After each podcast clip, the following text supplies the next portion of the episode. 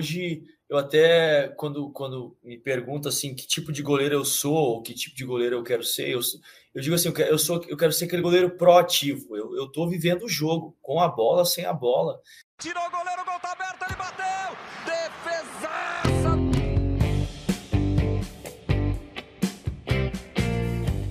Fala goleiro, fala goleira, seja bem-vindo à terceira temporada de Os Goleiros, o podcast que é um sucesso entre todos que amam essa posição incrível. Se você estiver na plataforma da sua preferência, Spotify, Deezer, Apple Podcasts, entre outras, tá tudo certo. A terceira temporada de Os Goleiros estará por lá, mas temos uma novidade esse ano. Esse ano também estamos no YouTube. Então, se você tem curiosidade para saber como é a resenha de Os Goleiros, clica lá no nosso canal no YouTube para você conhecer direitinho como que a gente faz esse bate-papo entre goleiros. E tem várias novidades esse ano. Uma que não é novidade, claro, é o Rafael Mersur comigo. Rafa, tudo bem? Seja bem-vindo, terceira temporada. Que bacana. Fala, Márcio. Cara, tava com bastante saudade, né, desse papo legal, esse papo gostoso, falar de, de goleiro, falar de futebol, que é, é uma das coisas que a gente gosta pra caramba, né? Uma paixão, é, é, é vamos dizer, de, de, de de 10 entre 10 aí brasileiros, né? Muito feliz de, de estar de volta e, poxa, ansioso aí pela, pela essa resenha. E uma resenha que você sempre falou, vamos colocar vídeo, vamos colocar vídeo. Esse Sim. ano deu vídeo, né? O que é muito legal. E a primeira novidade que a gente vai contar para você é que todo episódio a gente vai ter um convidado especial, um convidado que gosta muito para ajudar a gente nesse bate-papo. E nesse primeiro episódio, que está indo ao ar no dia 26 de abril, por conta do Dia do Goleiro, que você sabe muito bem, a nossa homenagem aos goleiros também, é o Mohamed Fares do Brazucas de Luvas. Mohamed, que prazer ter você aqui com a gente. Muito bom. Fala, Márcio. Fala, Rafa. Cara, um prazer, assim, inenarrável estar aqui com vocês. Eu vou começar falando difícil, porque ser goleiro não é fácil, é difícil. E, cara, Show de bola, agradeço muito pelo convite, agradeço pela participação. Sabe que eu sou muito fã de vocês, acompanhá-la sempre. Para mim é um prazer, assim. É... Não, não, consigo nem expressar o tamanho da felicidade de poder estar aqui com vocês e falando sobre uma das melhores invenções que aconteceram na, na humanidade, que é a posição de goleiro. O que é bacana é que o Mohamed sempre trocou mensagem com a gente. Você que acompanha o Instagram, por exemplo, conhece o Brazucas de Luvas, ele coloca defesas e homenageia, obviamente, todos os goleiros da divisão A do Brasil, a D, é, no mundo inteiro, onde tem um brasileiro jogando, o Mohamed está lá com seus olhos atentos, com seu olhar e a sua análise para homenagear esses goleiros que fazem muito pela nossa posição. E a camisa dele já dá uma diquinha de quem a gente é, vai receber aqui neste episódio, Ricardo Friedrich, que hoje está na Suécia, agora à noite na Suécia. Ricardo, tudo bem? Fala, Márcio, tudo bem? Tudo bem, Rafael? Tudo bem, Mohamed? Uh, prazeraço aí, fazendo parte do podcast de vocês. Dessa vez aí um videocast, todo mundo arrumadinho aí para aparecer bem no vídeo. É. Mas vamos lá, vamos bater um bom papo aí, sempre bom falar falar de goleiro, falar da posição e tamo aí, tamo aí para uma boa resenha. É isso aí. Você sabe que se a gente tivesse começado esse videocast na primeira temporada, teria sido uma dificuldade, porque a gente fez uma, lembra, Rafa, com o Vitor? Sim. Vitor, campeão de tudo no Atlético Mineiro, né? Começou ali no Grêmio e tudo mais. É, ao contrário de você, começou no Inter, né? Depois passou pelo Lituano, aí foi para a Finlândia, Noruega, Turquia, agora está na Suécia. Mas o Vitor, a gente fez também, era à noite, era umas 10 anos, falou assim: olha, eu estou de pijama. Se vocês gravarem, vai ser uma sacanagem em vídeo. Então, esse é um segredo que a gente guardava até hoje. E a gente hoje está bonitinho aqui para começar a conversar com você. Ricardo, eu vou começar o seguinte. O Mohamed está com uma camisa que é muito importante para a sua carreira, num momento importante seu de vida. Eu queria que você começasse falando sobre essa camisa aí para quem está nos ouvindo e agora nos assistindo, soubesse que camisa é essa. Então, essa camisa é muito especial. O Mohamed, né, como já falou, é um cara aí no Brasil tem sido uma referência para nós goleiros que às vezes não, não tivemos toda essa mídia, às vezes não, não iniciamos no Brasil profissionalmente.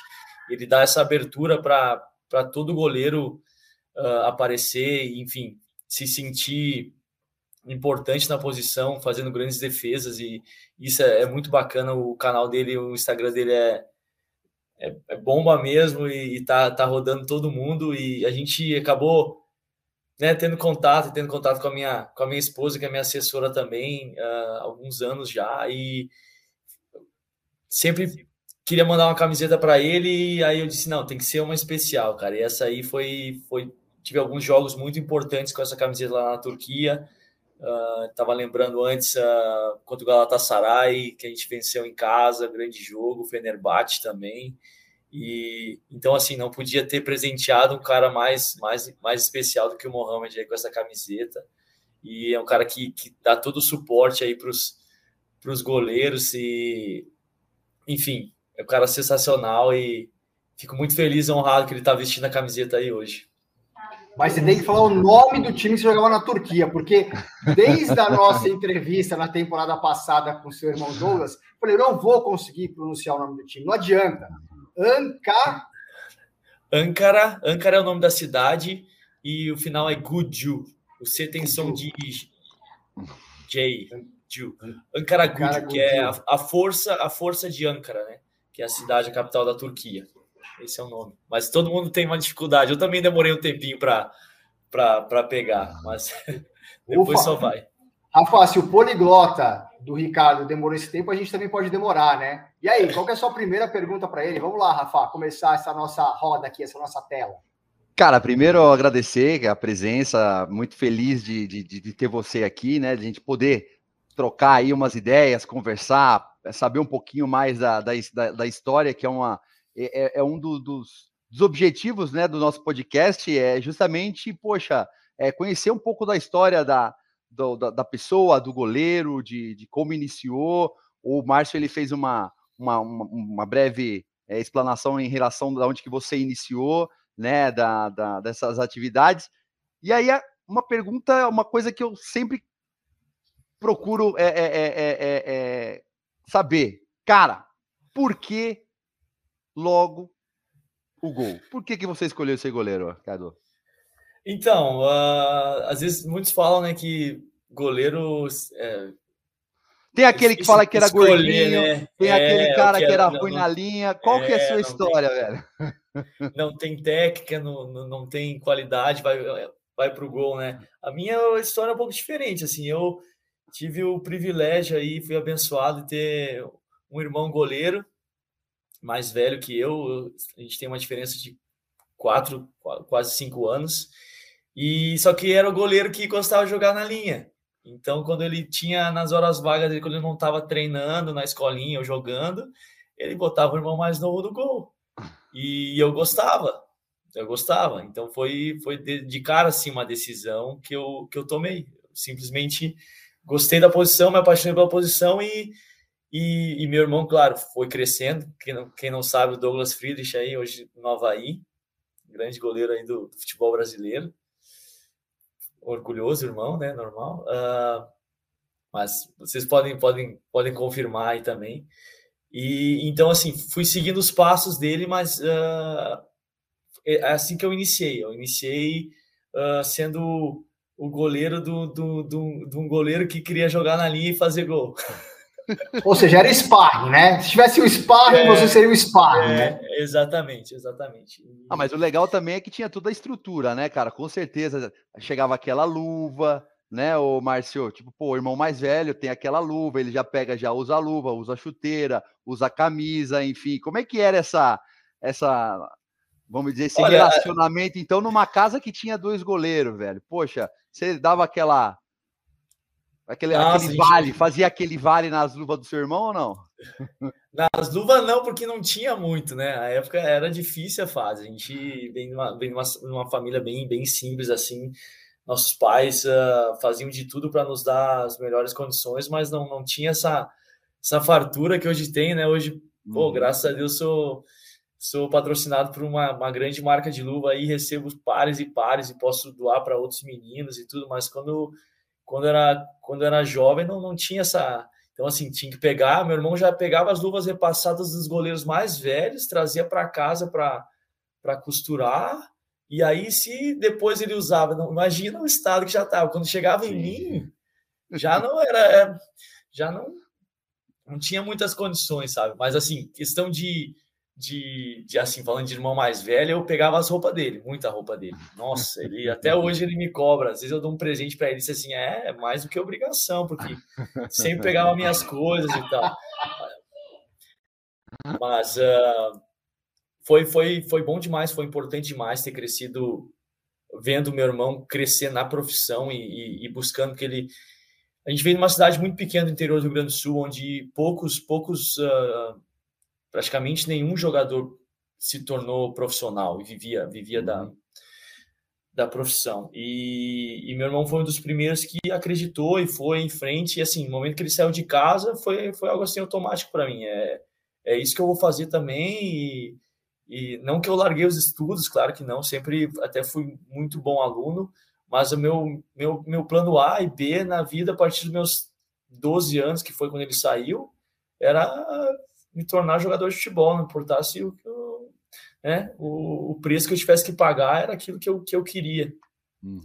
E ve, vendo ele buscar o sonho dele e, e, que realmente era possível, também me fez acreditar.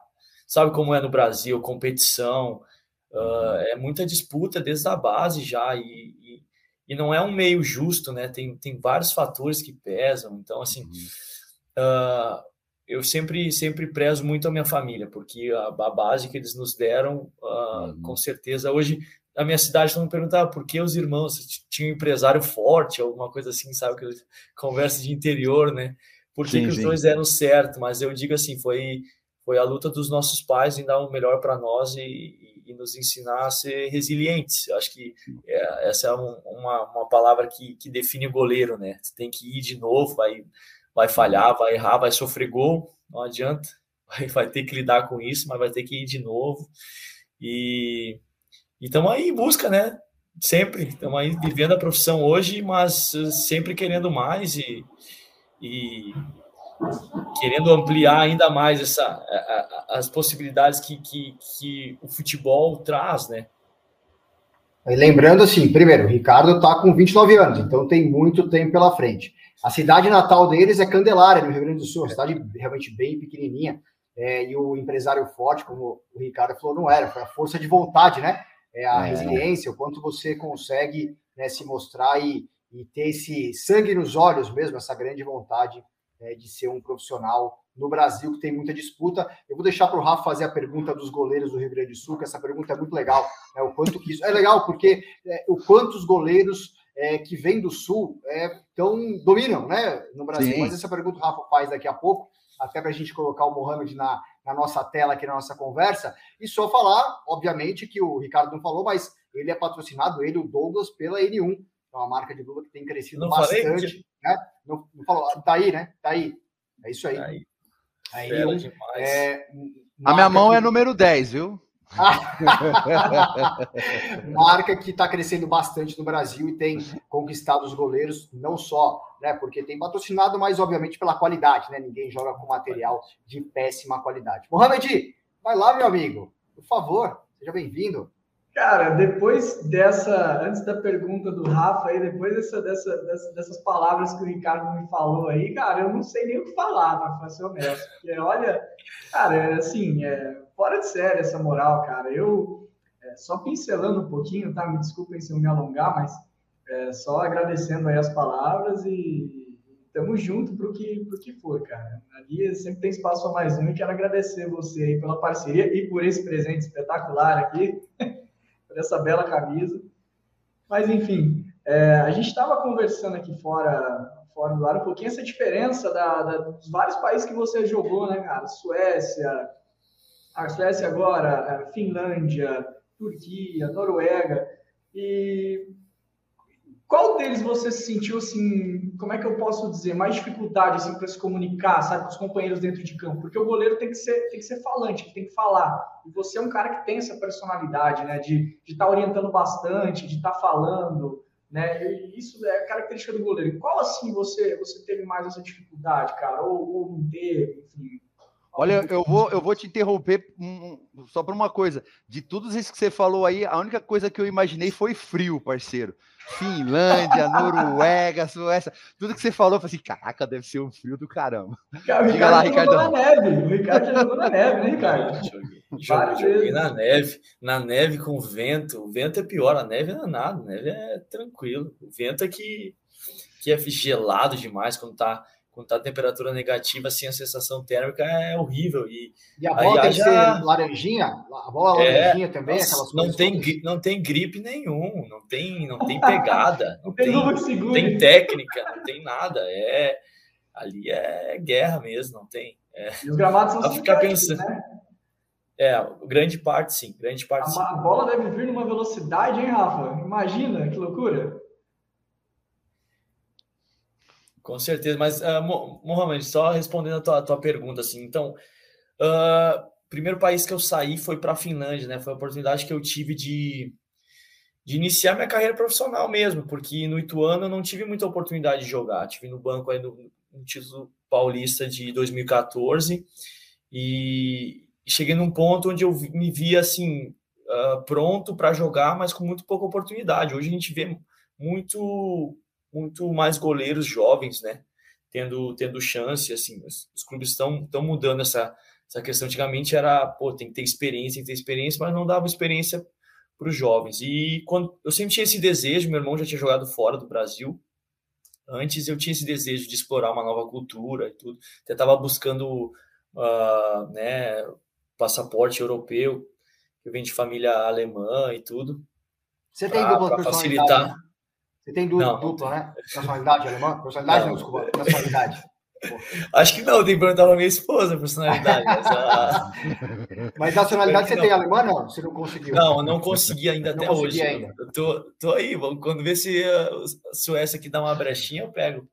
Eu estava perto de conseguir na, na Noruega, né? Mas enfim, vou chegar lá.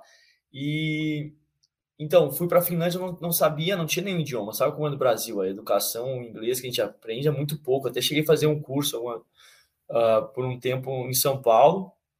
E quando eu cheguei na Finlândia, não conseguia me comunicar muito bem.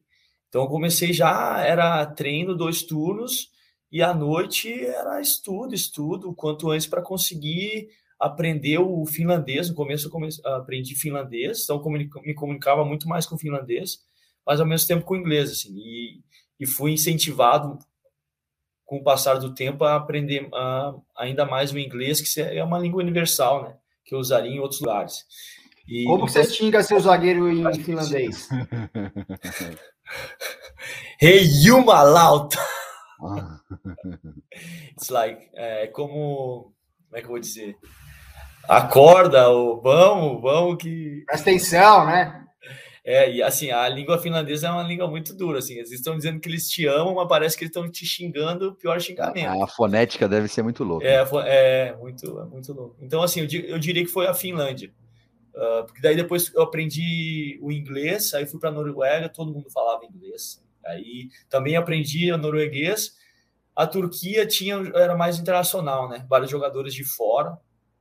Então todo mundo falava inglês, a maioria, só entre os turcos. Aí se virava também, se virava, mas eu, eu jogava com a minha linha de defesa era, era toda estrangeira. Então era mais tranquilo. Ricardo, é, pô, com todos esses países que você passou, você teve é, diferentes técnicas e diferentes fases de treinamento, até, enfim, preparadores de goleiros é, de provavelmente do mundo, né? É, quais foram os, os, as maiores dificuldades que você teve para se adaptar ou é, essas, essas diferentes formas de ensinar, né, de técnicas de goleiro, te facilita a se adaptar rapidamente a qualquer país?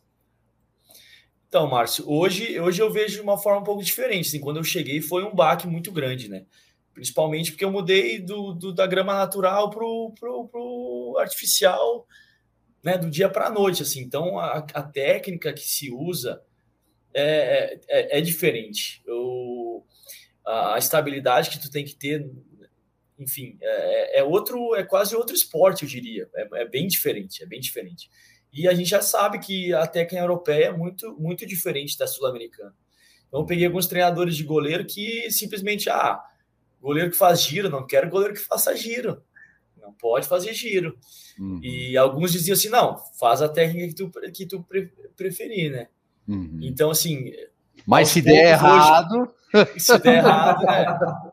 É com ah, você é mesmo. Coisa. Isso é outra coisa, assim, a responsabilidade de ser estrangeiro tem que chegar aqui, tem que fazer muito melhor, tem que fazer muito bem, muito melhor que qualquer outro aqui, né? Se ficar uma, uma dúvida na cabeça dos caras, Sim. ah, não, tem, é, tem, que, tem que trazer algo a mais, né? E então, assim, teve, teve várias fases, mas hoje eu consigo olhar para trás e, e, e, pegar um pouco de, de, cada, de cada treinador que eu trabalhei, de, sendo um bom período ou não, ou, enfim, eu me vejo como um goleiro muito mais completo no momento que eu abri a minha mente assim para entender mais a posição como goleiro.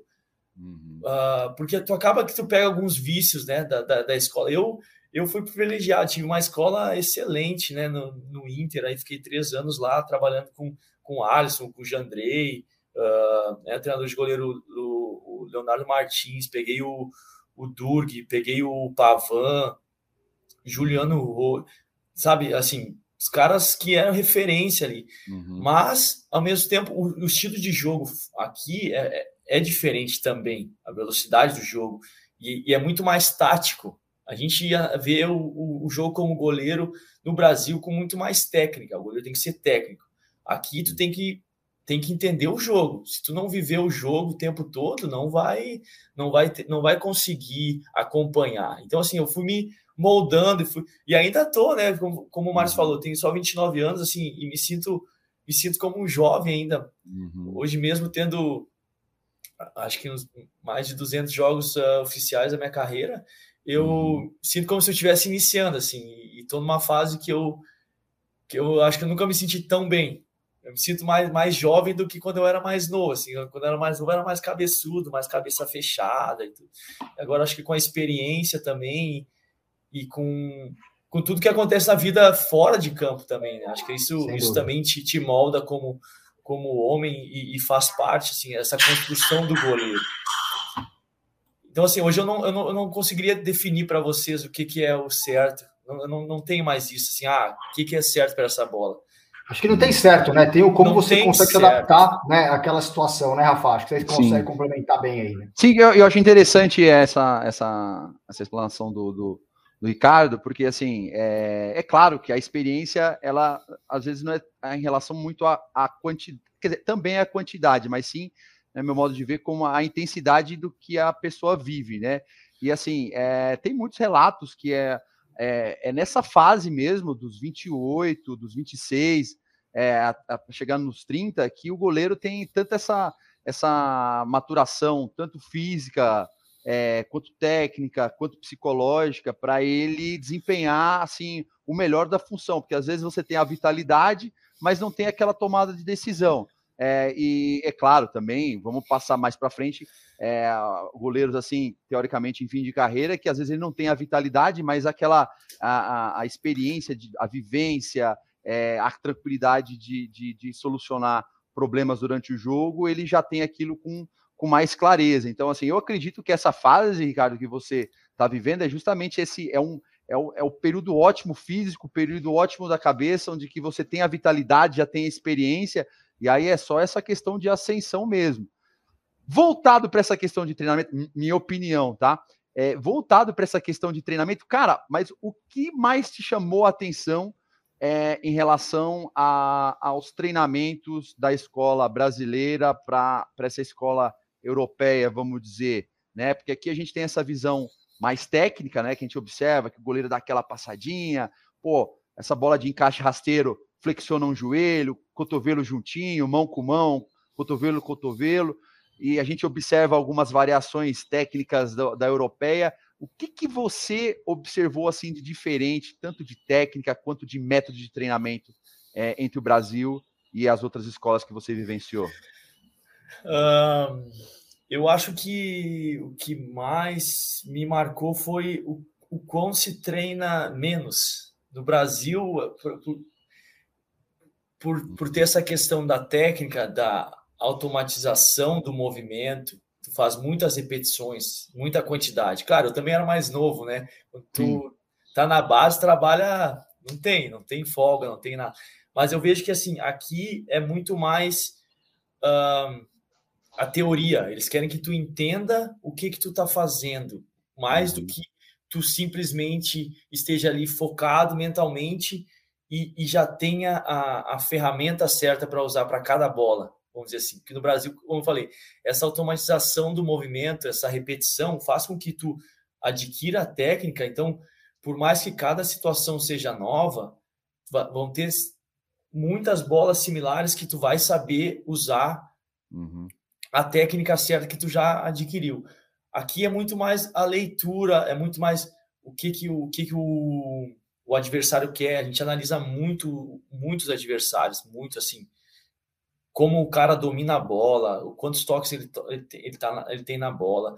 E assim, mais ainda, como a nossa defesa vai defender, como, como o meu zagueiro, onde ele vai bloquear, onde ele vai proteger. Que, que se a bola vem da, de um cruzamento da direita e, vamos dizer assim, um passe para trás, entrada da área, qual é o qual lado que o, que o zagueiro toma? Ele vai para bloquear porque a gente tem muito, por exemplo, assim, uma das bolas mais difíceis para o goleiro é quando o cara chuta cruzado e o zagueiro vai bloquear e passa no meio das pernas, que tu não tem a visão. Por exemplo, aqui, isso é uma coisa que não pode acontecer aqui, não tem como. E, e isso é uma coisa que eu nunca tinha, nunca tinha estudado no Brasil, nunca tinha. Eu, eu hoje tenho um treinador aqui que eu metade do meu tempo no clube eu tô numa sala de aula vendo vendo vídeo uh, escrevendo, fazendo uh, análise, prova dos treinamentos que a gente tem e, e estipulando uh, métodos e táticas como um time, conversando com os outros jogadores para chegar numa conclusão, o que, que a gente vai fazer nessa situação. Então, assim, tira um pouco o foco do campo, daquela repetição, repetição, e traz mais para a teoria, para que tu, tu, tu entenda. Então, eles acreditam que quando tu entende, no campo tu vai conseguir desenvolver melhor. É interessante também estar contando, porque até pouco tempo atrás, né, Rafa, acho que você deve eh, ter passado por isso, uh, o treinamento de goleiro do treinamento dos jogadores era separado, né? Era quase assim, pô, são duas equipes distintas, né? O Ricardo está contando assim, todos juntos vamos conversar como a gente atua em equipe, né? E até faz mais sentido quando o goleiro participa da parte ofensiva do jogo, como da defensiva também, da tal defesa de espaço. Até o Rafa colocou recentemente aí no perfil da Academia do Goleiro, é, que ele tem aqui como diretor técnico em São Paulo, é, essas perguntas. Né? E aí, né? Defesa de espaço, né? Como que você consegue fazer isso? É, é bem isso, Ricardo? É, com certeza, assim, hoje eu até, quando, quando me perguntam assim, que tipo de goleiro eu sou, ou que tipo de goleiro eu quero ser, eu, eu digo assim, eu quero, eu, sou, eu quero ser aquele goleiro proativo, eu, eu tô vivendo o jogo, com a bola, sem a bola, e, e às vezes eu vou ter que ser um defensor, às vezes eu vou ter que sair, vou ter que tomar uma decisão de, de, de não defender o gol, mas defender a área, defender a, a zona de, de assistência, que seria né, as laterais. Então, assim, o jogo ele virou, ficou muito mais complexo e, a, e nós, como, como goleiros, estamos muito mais uh, envolvidos no jogo. Então, assim, a posse de bola, a saída de jogo, como que o adversário vai se posicionar, se eles tomar essa decisão, que, né, se eles tomarem essa decisão, qual, qual é o meio de sair dessa pressão, enfim, é, é, é, o jogo está muito complexo, está num nível muito, muito alto, assim, e, e, e, tem evoluído. Tu vê hoje um jogo de, de Champions League, tu vê a intensidade do jogo, tu vê o quanto que, que, que se trabalha para nós, para que temos o entendimento da posição, tu vê que não, não tem mais aquela coisa, tem que proteger o gol. Não, não, não é isso mais só.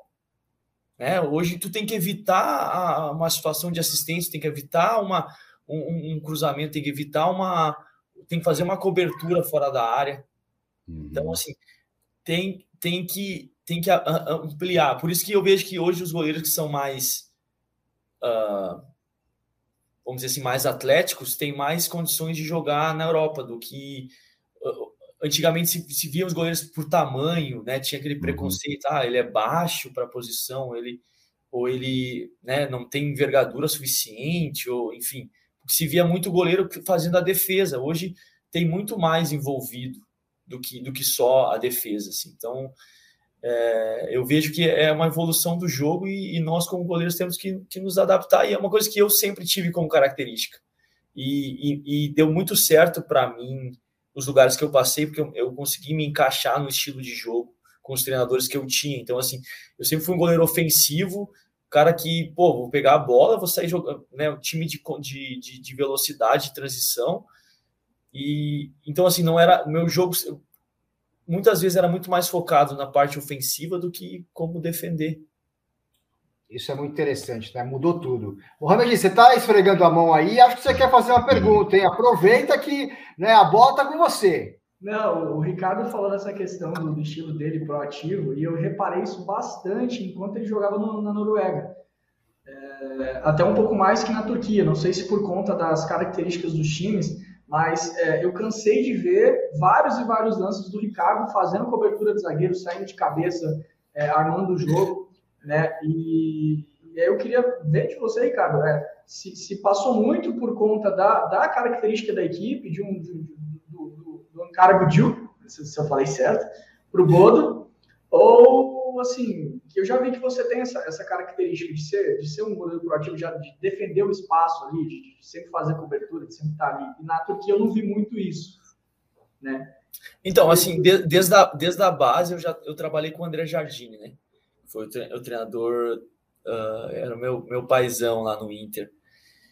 Sensacional, um cara que já tinha uma visão assim à frente do tempo dele. E, e na, no juvenil, os goleiros eram eu e o Jandrei. O Jandrei tu veio jogando com os pés. Ele tá no São Paulo, Paulo agora, né? Isso. É brincadeira com os pés. E, e, e, assim, nós somos crias do, do Jardine, porque ele já nos. Nós, nós com, com 16, 15, 16 anos, a gente já estava envolvido em trabalho de posse de bola, de. Né, de uh, enfim, não só treinando com treinador de goleiro, mas usando os pés e fazendo cobertura. Então, assim, desde cedo eu já, eu já me sentia muito mais uh, à vontade e, e, e, me via muito mais útil no jogo jogando nesse estilo, né? Na época não se tinha muitos goleiros. Fala-se fala muito do, do Valdez, começou no, no Barcelona, que, que era na época eu era muito jovem, que era um dos goleiros que fazia isso. No Brasil nunca, nunca se teve. E ainda hoje, ainda agora olhando o Brasileirão, agora que eu começo a ver mais assim, mais uma de forma geral, os times realmente o goleiro tem que estar envolvido no jogo, não, não tem como, não tem como. Hoje, hoje em dia se, se valoriza muito a posse de bola, você não pode simplesmente se desfazer da bola. Então, assim, eu acho que essa característica já veio da base, eu, eu tenho que agradecer muito ao Jardine, e, e aí, e vindo para a Europa, eu tinha mais liberdade de fazer isso. No Brasil, eu sentia que ainda tinha aquela coisa, de um treinador de goleiro com, com uma metodologia um pouco mais, mais antiga, e entendendo como é no Brasil, tu joga muito na segurança. E aqui não é, aqui é um jogo sem consequências. Tu tem que tu trabalha a, a, a, margem de erro que tu, que tu joga é muito pequena. Porque tu, tu trabalha todo dia nisso. Tu, tu corre riscos o tempo todo, mas são riscos que tu tem que calcular, mas assim, não tem essa. No Brasil, parece que todo gol que toma é, é falha do goleiro e tudo. Aí se cria essa coisa, o goleiro tem que fazer o simples, tem que fazer o simples. E eu, hoje eu vejo que não, não tem mais espaço para o simples no, no, no, no, futebol. Não tem mais. Tem que, tem que correr risco para fazer com que o adversário abra espaços, enfim. O que mais tem irritado agora, eu ouvi quem não conhece da posição falar: essa saidinha é uma coisa errada. A saída hoje está acontecendo com o goleiro sendo um décimo primeiro homem, né? Abrindo a defesa ali com três homens ou dois, dependendo. E aí, ah, essa saidinha não dá mais, não pode passar tanto pelo goleiro. Não consegue entender justamente essa parte tão interessante do jogo, que é essa tática, né? A defesa de espaço, quantos os homens se movimentam ali para você conseguir quebrar as tais linhas, né? Mas, Rafa, você tem uma aí, é isso? Ah, não, tá tudo muito bonito, tá muito, muito legal, mas eu quero saber da trairagem, velho. Como é que é, meu bruxo, é, é, essa disputa de vaga é, nesses times mais nórdicos aí, cara? Como é que é quando chega o brasileiro? Geralmente, goleiro é uma coisa que é, coro, é, é, o coração do time, né? Então, assim, poxa, o goleiro fica uma coisa emblemática, né, do, do, do, é. do time. Quando você chega para disputar a posição com. Me diz aí, cara, os goleiros com que você disputou posição geralmente nesses times são mais nacionais, por exemplo, na Finlândia, finlandês, é. na Noruega, norueguês. E aí, aqui no Brasil a gente cria aquela família do, do, do, dos goleiros lá, um ajudando o outro, uhum. quando o ambiente está legal. Mas e aí fora? Como é que é essa. Como é que é a panela dos goleiros, cara? Me conta aí. Olha, Rafa, eu tentei trazer essa cultura do Brasil, assim, porque eu vejo o quanto é importante ter um ambiente bom de trabalho entre os goleiros, né? Uh, quando eu cheguei na Finlândia, eu cheguei por, por conta de uma lesão de, de um goleiro que estava, que era canadense, inclusive seleção canadense do clube. E ele teve uma lesão no ombro e ia ficar três, quatro meses fora. E a, e a temporada tinha recém começado e ia fechar a janela em questão de uma semana, acho que foi uma coisa assim. E aí entraram em contato comigo, conheci o, o um treinador que é hoje sub-20, acho que Ituano, o Luiz Antônio, que foi jogador na Finlândia, jogou por 20 anos lá. E ele conheceu o treinador, enfim. Uh, chegou no meu nome, não pensei duas vezes, peguei minhas coisas e fui. E, e aí tinha esse goleiro canadense. E aí, assim, tem tem esse estereótipo do brasileiro aqui fora, né? Infelizmente, assim, tem que ir quebrando as coisas, tem que ir quebrando. Mas eu nunca tive problema aqui, por exemplo, na Finlândia eu não tive problema o primeiro ano com, com um goleiro canadense. Enfim, hoje somos amigos, me manda mensagem até hoje, assim, ele já até uh, se aposentou. Segundo ano tive experiência com goleiro espanhol, base do Real Madrid, da época do Cacilhas e tal. Ele, grande, assim, fizemos uma amizade muito grande, mas eu vejo que era muito mais pela, pela minha atitude, assim, pela minha postura, independente se eu, se eu fosse jogar ou não. Eu nunca eu nunca uh, desrespeitei o trabalho. Eu sempre respeitei todo mundo e, e assim, estava focado no meu. Eu sempre fui muito assim, de fazer o meu melhor e, e, querer ser melhor do que eu era ontem. Sempre foi, uhum. foi a, minha, a minha meta. Agora, na Turquia, já tive uma experiência um pouco diferente. Conta Turquia, essa daí. É, na Turquia, eu cheguei no, no clube que o capitão do, do time é turco e era o goleiro. É, mais experiente já e tudo. E eu cheguei. Goleiro turco. goleiro turco, goleiro turco. E eu cheguei e já cheguei jogando, né? Contratado para. Fui contratado no meio da temporada para ser o titular, assim. E ser sincero, eu nunca quis pensar em nada, porque eu pensava, eu não vou dar brecha para esse cara. Se ele quiser me atingir, se ele quiser fazer picuinha fora, se ele quiser, isso é coisa dele, o coração dele. Eu não vou deixar isso entrar em mim porque vai me fazer mal. Tu imagina, eu tenho que conviver com o cara. Eu sempre dizia isso para minha esposa, desabafava com ela. Sempre dizia para ela, não vou deixar uh, esse tipo de coisa entrar no meu coração, porque eu, outro dia eu tenho que encarar o cara lá. E aí? É, é pior coisa. Então não vou fingir que. Vou fingir, não, assim, vou focar no meu trabalho. Esquece, vou esquecer. Só que, assim, no, no final do, do meu, do, do meu contrato lá, quando assim as coisas já estavam mais difíceis. Eu fiquei um período uh, sozinho depois da pandemia lá. Minha, minha esposa estava grávida, teve filho, eu tive o tempo todo separado deles. Foi bem bem complicado assim, uh, pessoalmente. Então estava mais desgastado e tudo. E assim chegavam mais informações. Eu acabei descobrindo que o cara fazia um monte de esquema para me derrubar com a torcida. Oh, que traíra, a torcida é muito muito muito forte, muito forte assim. Então ah, se eu desse uma brecha no jogo, eu nem precisava dar uma brecha, nem precisava, era perder o jogo, já ia no Twitter, os caras muito forte no Twitter, e massacrava, fazia um perfil fake e tudo. E aí, no final, eu descobri com um dos líderes da torcida lá, que, que eu conheci e tudo, que é ele que estava por trás, que estava por trás, e assim, é bem, bem baixo, assim, bem baixo, um monte de coisa que não me deixou triste, não me surpreendeu, mas eh, me, me, me trouxe uma realidade aí que, infelizmente, acontece, né? Acontece. A Turquia foi o ambiente mais hostil que você jogou, tanto por conta deste episódio com o outro goleiro, como também por conta da torcida e das torcidas em si.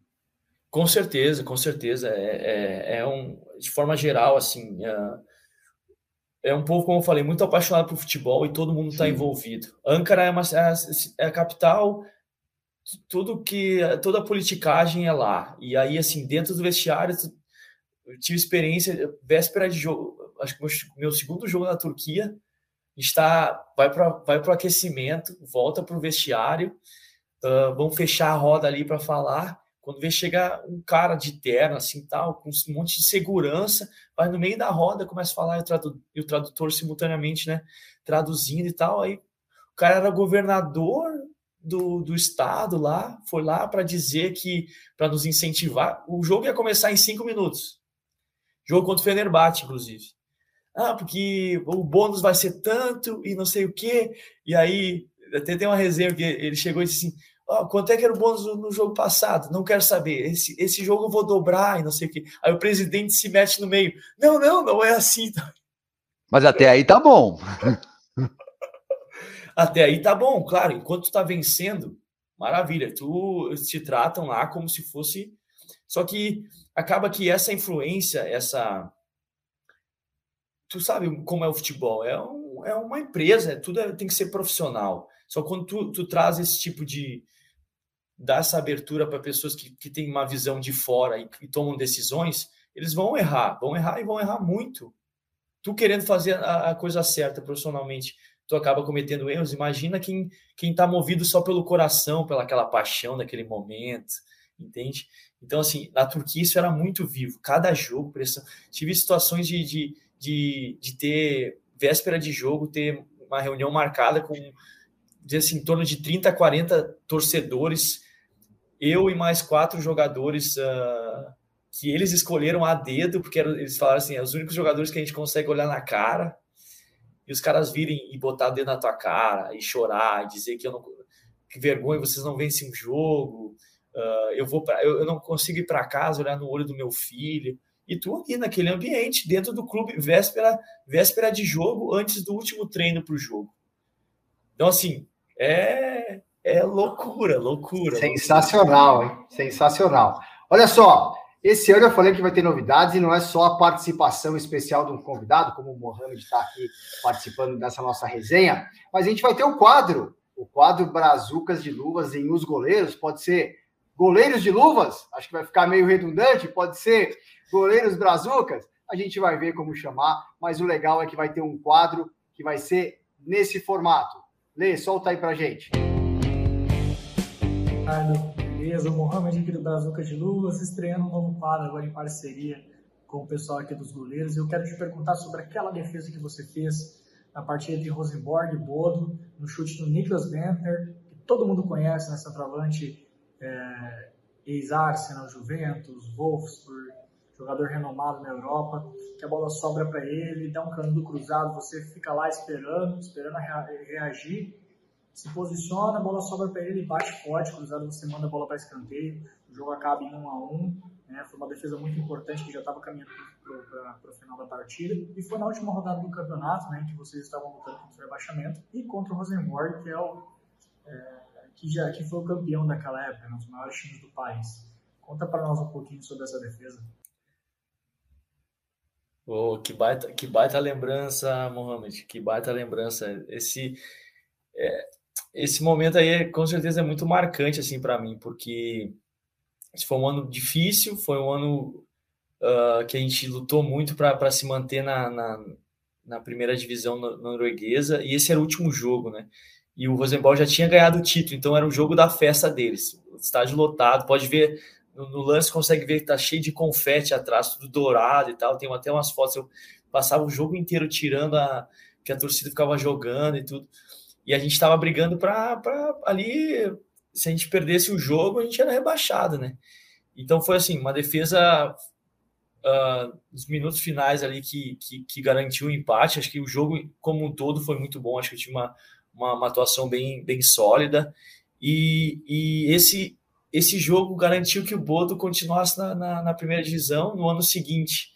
Uh, a gente teve até então a melhor temporada, né? Que Uh, eu, eu fui capitão daquela temporada em 2019, que a gente foi vice-campeão. E hoje todo mundo fala do Bodo ninguém ninguém sabe de onde saiu esse time, mas que, que está surpreendendo todo mundo. Mas eu, de alguma de uma certa forma, fiz parte aí de toda essa de todo esse início, né? Porque eu cheguei em 2017, um ano que eles tinham recém uh, sido rebaixados no, no centenário deles. Então, assim, foi, foi bem difícil. Construímos um, um grupo muito forte que se manteve aí até recentemente maioria dos jogadores ainda estavam, mas uh, que, que com o treinador que também chegou na mesma, na mesma temporada, construíram aí um, um, um clube muito muito forte aí, que vai ver ainda muitos resultados bons da, desse clube norueguês, porque foi, foi criada uma cultura, uma, uma mentalidade muito muito muito grande assim de clube de clube grande maior ainda do que às vezes o clube grande por não ter tanta pressão de fora poder trabalhar quietinho ali surpreender. E assim uh, então eu vejo essa defesa como, como um momento muito muito marcante assim muito marcante para mim. O que me chama a atenção na defesa é que o César Delroy, que está hoje na Vitor 1, é um dos coordenadores dos treinadores de goleiro e é o coordenador da base do Corinthians todo, ele fala que você tem que estar ativamente calmo e calmamente ativo né, nos lances. Né? O goleiro depende disso, né? E você demonstra isso nesse momento, né, cara? Estava é, com você a bola ali, né? Se a bola passa, a gente certamente a história teria sido diferente. Mas vamos lá, Rafa. Você sabe, você ainda lembra que a gente tem um quadro chamado Frankenstein, que é um dos maiores sucessos aí do nosso, do nosso podcast, né? A gente montar esse goleiro, talvez perfeito. Conta com o Ricardo para ele relembrar um pouquinho como que é o goleiro Frankenstein. É isso aí, meu bruxo. Cara, não tem muito mistério, não. A gente pegou o goleiro e dividiu ele em quatro, né? Defesa de meta, defesa de espaço, é, jogo ofensivo, que é trabalho com os pés, reposição de bola em jogo, e, e a questão postura, personalidade e tal. E a gente sempre fica montando uns goleiros aqui com os nossos convidados. E eu queria saber, cara, de você, é, para a gente montar aí o seu Frankenstein. A única regra é a seguinte, meu bruxo: não pode repetir goleiro. Se você falou que ele é o melhor na defesa de meta, você não pode mais usar ele para quesito nenhum. Beleza? Beleza, vale pô, show de bola, achei interessante, interessante, interessante. Vale, Ó, vale tudo, tudo. Goleiro que já morreu, goleiro que tá vivo, que aposentou, que tá jogando. Tá, vamos, vamos lá de novo. Uh, jogo com os pés, jogo ofensivo. Não, vamos por quesito aqui. Bora lá, meu bruxo. Pra você, cara, quem que tá. é o tá. goleiro que ali, ó, aquela caixinha ali que mais, defende, que mais defende, cara? O melhor goleiro de defesa de meta que, que jogando atualmente posso usar de... o que você quiser, cara. Eu vou, eu vou usar um Já exemplo. Eu vou, eu vou, eu vou falar do cara que pra, foi um ídolo para mim que eu não vi tanto jogar, mas eu uh, através do meu irmão, enfim, hoje uh, não, não tenho contato diretamente, mas é um cara que eu admiro muito. Eu acho que mudou, revolucionou a posição como goleiro e a forma que se via na época dele. Foi o Tafarel o cara que fazia o simples. Nós estamos falando de fazer o simples hoje em dia, que não, uhum. não existe mais. O Tafarel é um cara que trouxe uma técnica que não existia para o tempo dele. Uhum. É, é, é, a maneira que eu, que eu enxergo. Então, assim, questão de posicionamento, questão de, de, de, de postura. Ele simplesmente estava tava onde a, bola ia onde ele estava, parecia simples o que ele estava fazendo. Sim. Tu vê os lances do Tafarel, é incrível, é incrível. É o Cruyff que diz, né, o Márcio? Você que é um cara aí culto da bola, né? Que diz assim: futebol é simples, o difícil é ser simples, né? É, difícil é fazer simples. É bem isso. Mas o Tafarel é isso, né? Pô, você não pega tantas pontes dele. Tanto... Cara, a bola sempre ia no lugar que ele tá falando, pô, não é possível, cara. Não, o DVD do Tafarel é fraco, velho, mas, cara, o homem pegava todas as O currículo dele é né? é fogo, né? É isso. É. Meu bruxo, defesa de espaço, velho. Aquela bola, aquele goleiro que, meu, tem uma gestão de espaço muito boa seja para fazer cobertura, seja bola aérea, defender ali a, a última linha, bola de infiltração, de, de, de, cara a cara. Qual que é o goleiro que você acha que tem uma gestão de espaço boa? Boa não, vamos, o melhor, vamos, velho, que você gosta. Vamos lá, vamos lá, vamos, vamos trazer um pouquinho da, da, da, da escola alemã aí. Com certeza o Neuer, cara que referência, referência mesmo revolucionou um pouco também o jogo. Uhum. Tu vê um cara que não pode dizer que ele tem tanta técnica, mas que ele é, ele é simplesmente. O cara é, um, é uma, é uma fera. É eficiente, é uma, né, cara? É eficiente. eficiente. Ele, ele faz o, o, Também faz o simples, mas assim, eficiente, mas com uma, com uma, com uma ousadia também, com, com, com, um fator extra, assim, sabe? Ele, ele vê que a tomada de decisão dele é muito boa, a cobertura dele, enfim uh, eu, eu não, não, não poderia escolher outro que não fosse, fosse o Neuer, assim, porque ele, como ele, é difícil. Boa. Reposição de bola, velho. Qualquer sentido, com a mão, com o pé, do chão, voleio. Qual que é o goleiro que te chama a atenção aí, que ele tem uma ótima distribuição de bola?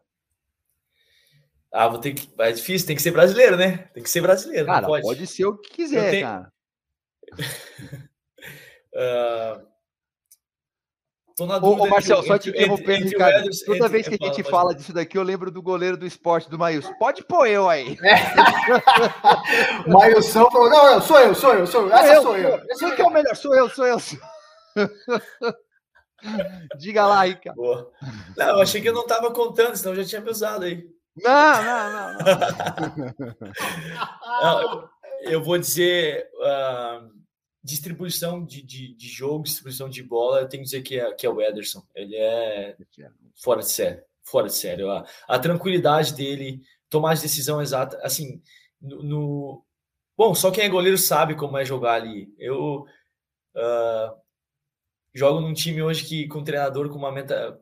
A gente corre riscos o tempo todo, joga pequena área, está jogando, enfim a bola está circulando ali dentro da, da, grande área, sob pressão o tempo todo, e, e tu ter a tranquilidade e a eficiência e a tomada de decisão né, correta com a técnica, eu não vejo ninguém como como o Ederson. Assim. Ele, é, ele é muito frio, como o Guardiola mesmo, mesmo fala, né? Que ele nunca viu um cara tão, tão frio assim. Ele teve o lance agora, esse, semana passada. Desse aí, Quanto quer entender, quer entender como ficar com frio na espinha? Acho que todo goleiro ficou com aquele lance do, do, do ah, Ederson e Liverpool, né? Cara, quem não ficou? Rafa, Mohamed, fala aí. Pô, a bola foi na cara, linha, tá, velho. Ele tá cara, no limite da, da displicência eficaz, né? Porque não, assim, você olha o rosto cara, dele, não tem, tá tudo não certo, tem... cara. Tipo, ele só toca a bola e.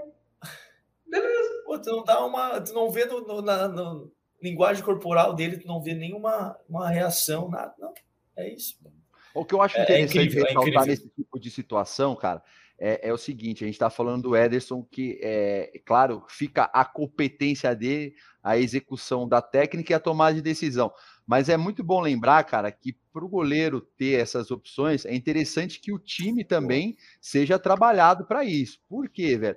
Às vezes a gente pega e o cara dá aquele canudo pro goleiro, vai dizer, acha uma solução aí é fantástica pra gente. Aí, pô, ninguém dá linha de passe para ele, ele dá aquele bago para frente. O goleiro não sabe sair, não sabe sair jogando.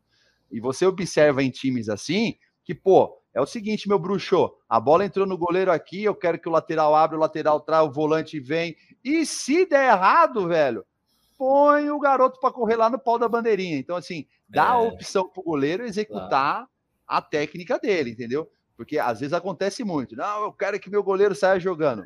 Tá dando opção tá. para ele, velho?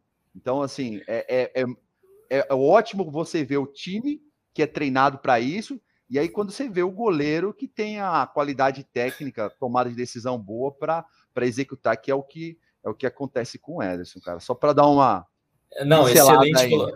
excelente colocação, perfeito. Acho que falou tudo, falou tudo, porque uh, eu, eu senti isso na Turquia. Eu, eu fui contratado lá porque eles queriam um goleiro que jogasse melhor com os pés. Só que em, em, uma temporada e meia que eu fiquei na Turquia, eu tive seis treinadores diferentes. Hum. Então, cada treinador tinha uma, uma visão, uma. Então, assim, a gente chegava no jogo, não tem trabalho ali, não tem trabalho. E aí o que acontece? Cara, no momento de pressão, eu, eu sou um cara que eu, eu, eu nunca me escondo do jogo, eu sempre vou dar opção, sempre vou dar opção. Só que em muitas situações eu ficava só, eu ficava, né? Eu dava opção, mas ninguém me dava opção de volta.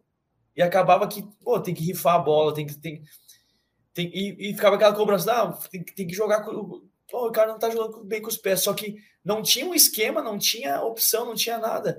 E como tu colocou, o, pô, Guardiola é, uma, é um psicopata da bola. O que esses caras devem estudar é.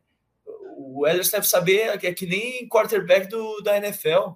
Os caras sabem todas as jogadas já, entendeu? E é uma coisa que a gente tem trabalhado aqui. Tô, tô com a liberdade agora com o treinador aqui na, na Suécia, aqui no, no Calmar, que, pô, a gente trabalha é que nem a falta ensaiada.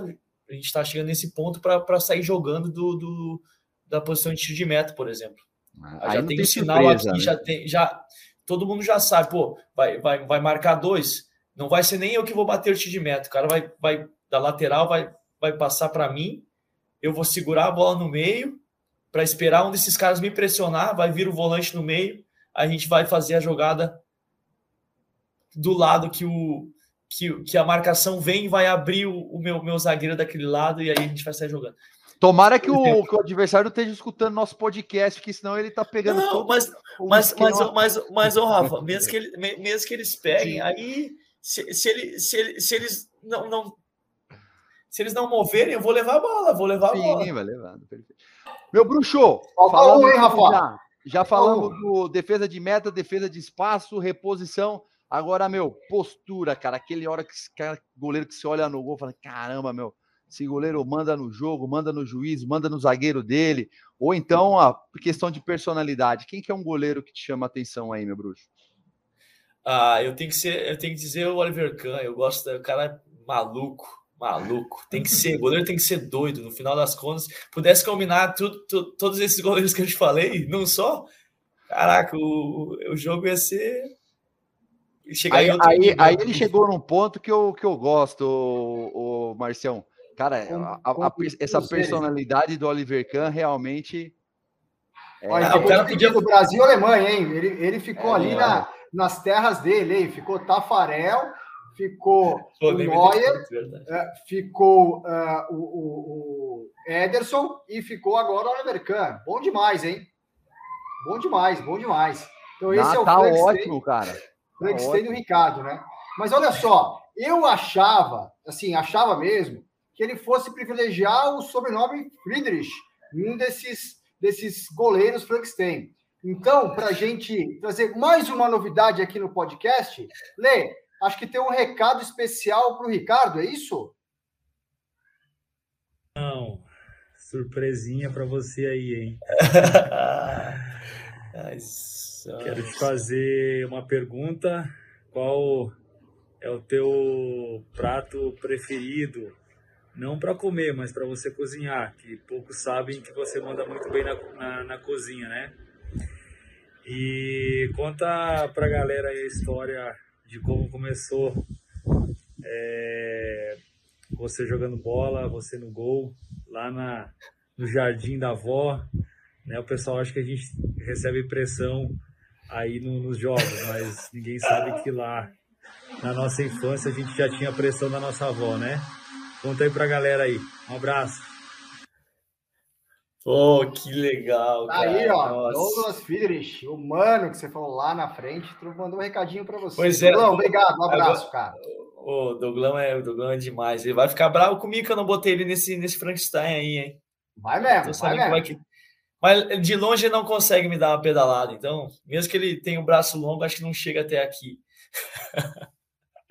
Pô, meu irmão é, é demais, cara. Meu irmão é. Mas responde aí para ele, qual que é o prato pois que é. você cozinha? E eu quero saber essa história do quintal da avó aí, que, pô, a gente já ficou curioso aqui. Que história é essa de quintal da avó, meu?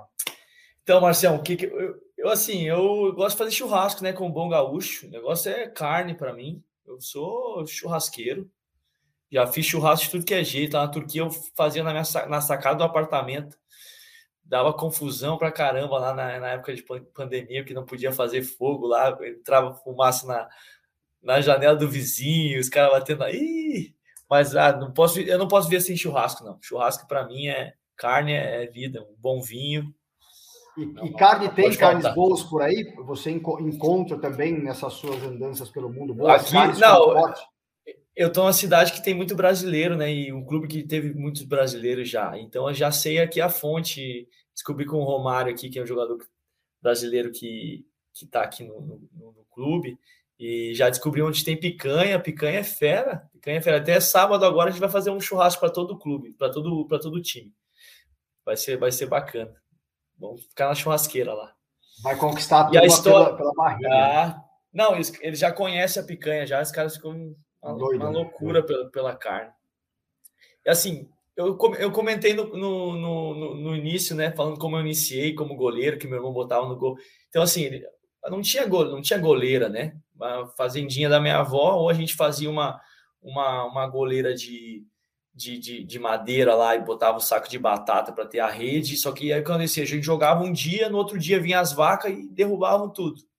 Aí não, não, não dava certo. Aí o que a gente fazia? A gente ia jogar na, na, na, no portão da frente.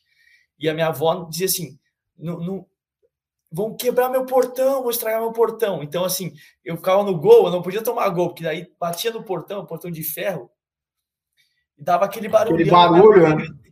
Vinha lá de dentro gritando: que vocês estão jogando bola no portão, chutando a bola no portão. É por isso que o Mano fala que, que essa, essa sim era a pressão desde cedo já. Não podia deixar a bola passar, porque se batesse no portão, a avó ia xingar. é a melhor, a melhor lembrança, né? Se tiver um dia um psicológico meio, meio ruim, hein, Rafa? Lembra do portão da avó, velho, que não passa nada, né?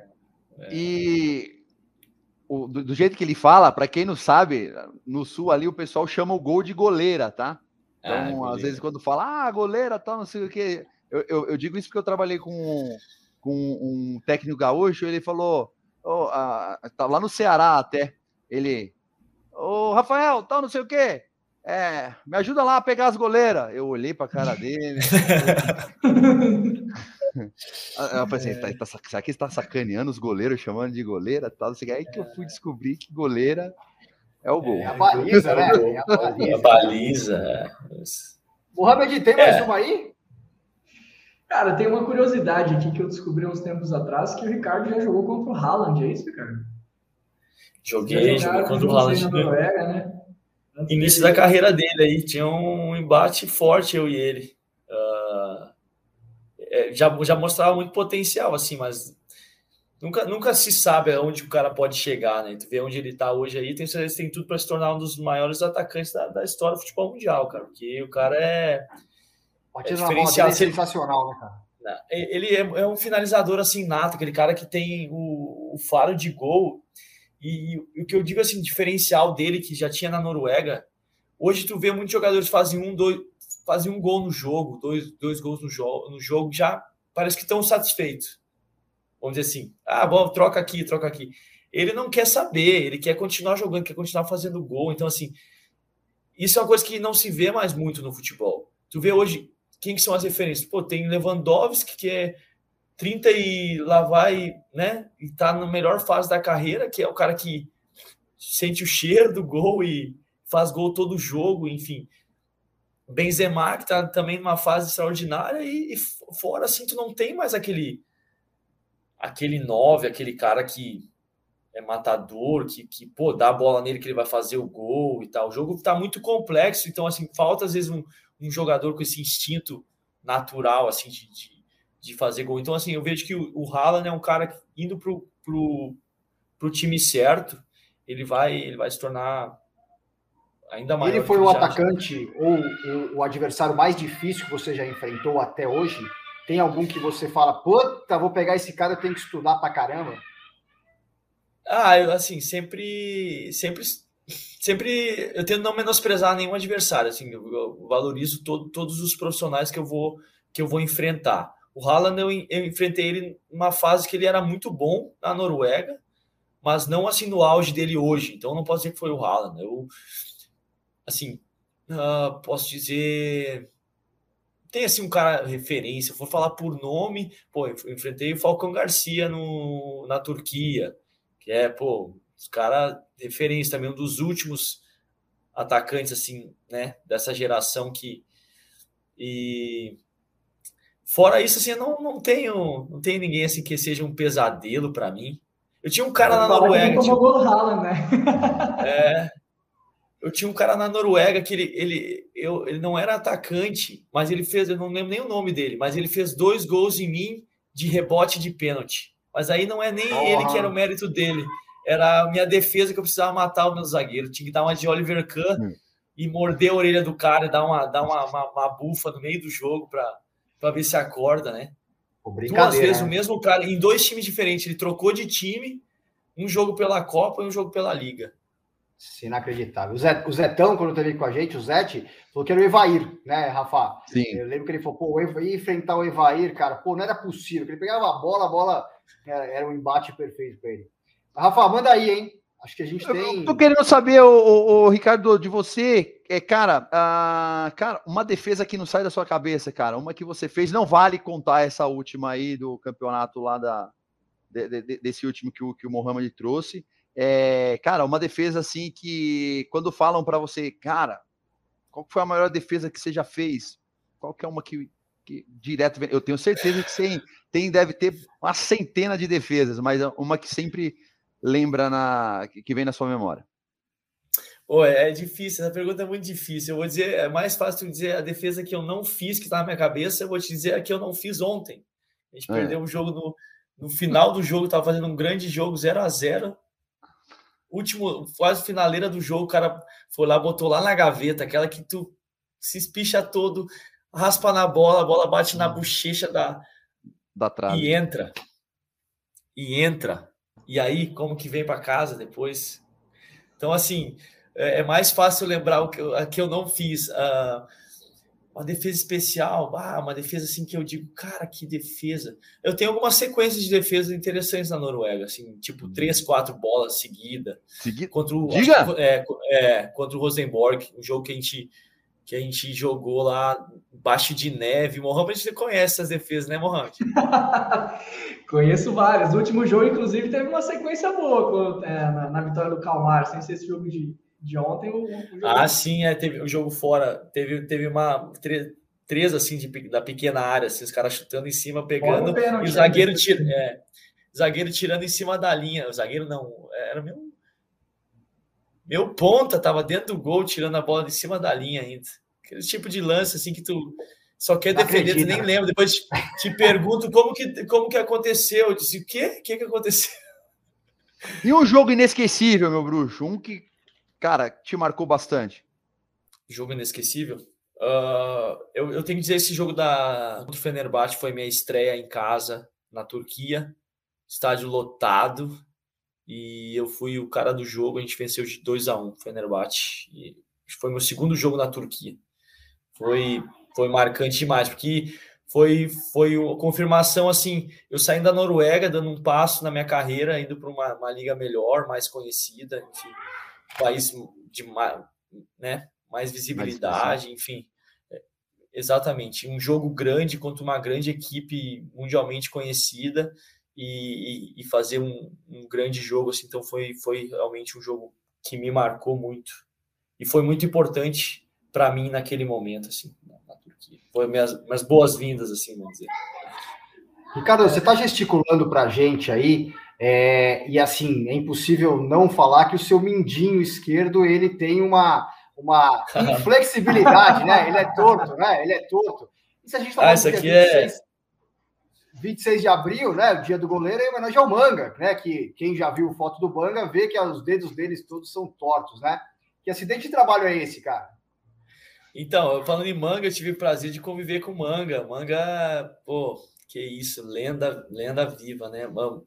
O mais difícil era cumprimentar o Manga, porque apertava a mão dele, na hora de tirar a mão ficava trancada, porque o dedo dele é, é tão é, é, não, é verdade, é verdade, verdade. Eu lembro que o menino assim, eu ficava com medo de, de apertar a mão do manga. Então, assim, isso aqui é uma parte do Frankenstein, né? Isso aqui é um. Eu, eu, digo, eu brinco que é uma, uma ferramenta extra, assim, quando a bola já tá passando, aquela que, que já tá passando, tu só vai com, com o minguinho aqui. Uh, e, e, engraçado que meu irmão tem igual, só que ele tem na mão, eu tenho na mão esquerda, ele tem na mão direita. Aí quando a gente se encontra, a gente tira a foto assim, ó, coraçãozinho. Que o Minguinho já Gente, tá preparado. Deixa, deixa eu só contar uma história aqui. Para vocês não pode ser engraçado, mas para mim, eu, eu, toda vez que eu vejo um dedo torto, eu lembro eu quando eu era moleque, estava na transição profissional, base profissional na portuguesa, tinha um, um, goleiro, pelo amor de Deus, a gente tem que achar esse cara, chama é, Márcio Pintinho. Ele tinha esse dedo igual, igual a, quase todo goleiro tem, né? Meio torto. Só que o dele, meu bruxo, era para trás aqui, assim, ó. E aí ele, ele falava que ele não tomava aquele gol por debaixo porque o dedinho dele não deixava. Aí teve um dia lá no Canindé, eu tava no banco para ele, meu Deus do céu, a gente tava precisando é, esfriar o jogo, e aí ele pegou e caiu no chão e tirou a luva. Aí o juiz, pelo amor de Deus, vem que ele quebrou o dedo. Mal ele sabia que o dedo dele era torto. Ai, aí o cara, não, traz não sei o que, o cara não sei o que. O dedo dele é desse jeito mesmo. Nossa, nossa, nossa. Passa para a próxima. Que, que resenha, que resenha, que resenha. Sensacional. Um abraço, Márcio Pintinho. Se estiver vivo, onde que você tiver, onde você tiver, meu bruxo. Vamos achar, vamos achar o, o meu xará para trazer para cá. Olha só, Ricardo, a gente está para a parte final agora do nosso podcast, a resenha está ótima aí, mas a gente já está na nossa parte final e a gente tem o nosso treinador de goleiros aqui, né? O Rafa, enfim, está na academia do goleiro aqui em São Paulo agora, mas tem todo um histórico, né? Como ele falou, né, profissional ali, Corinthians, Portuguesa, chegou ao Bragantino, depois foi treinador de goleiro, Ceará, próprio Corinthians, Portuguesa, enfim. Então, o treinador de goleiro é que manda no final e tem aqueles bate-prontos, né? Aquela coisa que você já está desacostumado no Brasil, mas a gente vai manter a tradição aqui. Rafa, é com você. Bom, Bruxo, não tem muito, muita resenha, não. É... Eu faço uma pergunta. Cara, mas nem. É, é, um tempo só, nada de dois tempos. Eu falo o que vem na cabeça e já responde já. Beleza. Fechou? Vamos lá. Uma cor. Azul. Um estádio. Pera Rio. O goleiro só pega pênalti porque sai antes? Não. Gol no canto do goleiro na falta é falha? Não. Num gol a gol, quem ganha? Você ou seu irmão? Eu. Agora a mais capciosa, que quase sempre eu erro. O que, que você prefere, meu bruxo? Ganhar um jogo tomando um golzinho sem vergonha ou perder o jogo pegando quase tudo? Ganhar o jogo tomando aquele frangaço. Valeu, meu bruxo. muito bom. Sabe que o Jefferson, quando veio aqui, ele falou o seguinte: primeira temporada já é muito bom esse podcast. Ele falou assim: mas peraí, o jogo é final de campeonato? Porque se não for final de campeonato, eu quero pegar quase tudo. Esse negócio de tomar frango não é comigo, não, né? Eu falhar não, porra. Eu, eu quero vencer, eu quero vencer. Aprendi isso aqui, eu mudei um pouco, mudei um pouco minha mentalidade. Eu quero vencer os jogos, é mais importante. Vencer. Tudo é ponto corrido hoje em dia. É ponto é corrido, então vale mais três pontos, final, final das contas. E, Ricardo, você por essa andança pelo mundo, você é muito jovem no Brasil, né? Você acha que é mais difícil voltar para o Brasil? É mais fácil você é, conquistar é, uma, uma, um lugar num time, talvez de Inglaterra, é, de Espanha, é, talvez Portugal, que é um bom lugar, mas Itália? O que, que você consegue enxergar ali para os próximos anos da sua carreira é, o que você projeta? Então, tive minha trajetória toda aqui fora e, e as portas se abriram aqui, né? Hoje eu sou conhecido no Brasil por conta do meu irmão. Tive muito perto de voltar para o Brasil antes de ir para a Turquia, uh, mas não, é, não era meu, meu objetivo principal e não é hoje. Uh, eu me vejo aqui fora, tanto dentro do futebol como questão de, de vida também. Estou muito adaptado aqui, minha família está muito adaptada aqui também. E assim, meu, meu maior objetivo é, é, jogar na Alemanha. Tive muito perto agora também quando eu tava, quando eu saí da Turquia, muito perto, questão de, de detalhes aí que eu não fui para um para um grande um grande alemão da, da que está numa fase difícil aí na segunda divisão. E assim, eu diria que as minhas ambições ainda estão aqui, estão aqui na Europa e a possibilidade de eu voltar para a Turquia também é muito grande aí no futuro próximo. Boa, mas enquanto isso, né, continue no Calmar jogando muito. Ah, né, tô, muito feliz aqui. Títulos, é... Né? é... isso, é isso, né? Muito feliz aqui. E vamos claro. em frente. Mohamed, sensacional essa parceria nessa terceira temporada. Obrigado por estar com a gente nesse primeiro episódio super especial. Muito obrigado. Eu que agradeço. Obrigado aí, Márcio. Obrigado, Rafa, pela oportunidade. Ricardo, sou seu fã, eu não canso de falar e que honra estar tá, tá estreando a primeira vez aqui no, no, nesse, nesse podcast que eu também sou muito fã e junto contigo aqui podendo a gente trocar uma ideia aqui rapidinho. Que honra, de verdade. Obrigado, pessoal. Rafa, valeu, valeu. mais uma vez, obrigado, hein? Rapaziada, obrigado vocês, cara. Um prazer enorme conversar com vocês, a gente falar disso de futebol, falar de goleiro. Ô, Ricardo, brigadão aí por ter aceitado o nosso convite, de poder conversar essa, essa horinha aí, falar um pouquinho da sua vida, falar um pouquinho de como conversou, da, das aspirações futuras. E, cara, quero desejar para você, poxa, tudo de bom aí na sequência da sua carreira. A gente está aqui observando, acompanhando pelo Instagram, fazendo torcida mesmo, tá? E, poxa, apareça mais vezes aí. Pô, brigadão, brigadão pela oportunidade. Valeu, Mohamed, valeu, Rafa, valeu, Márcio. Uh, sempre muito bom estar tá falando de, de futebol, estar tá falando de goleiro, falando na minha língua um pouco também, né? Pois é, e... tem essa, né?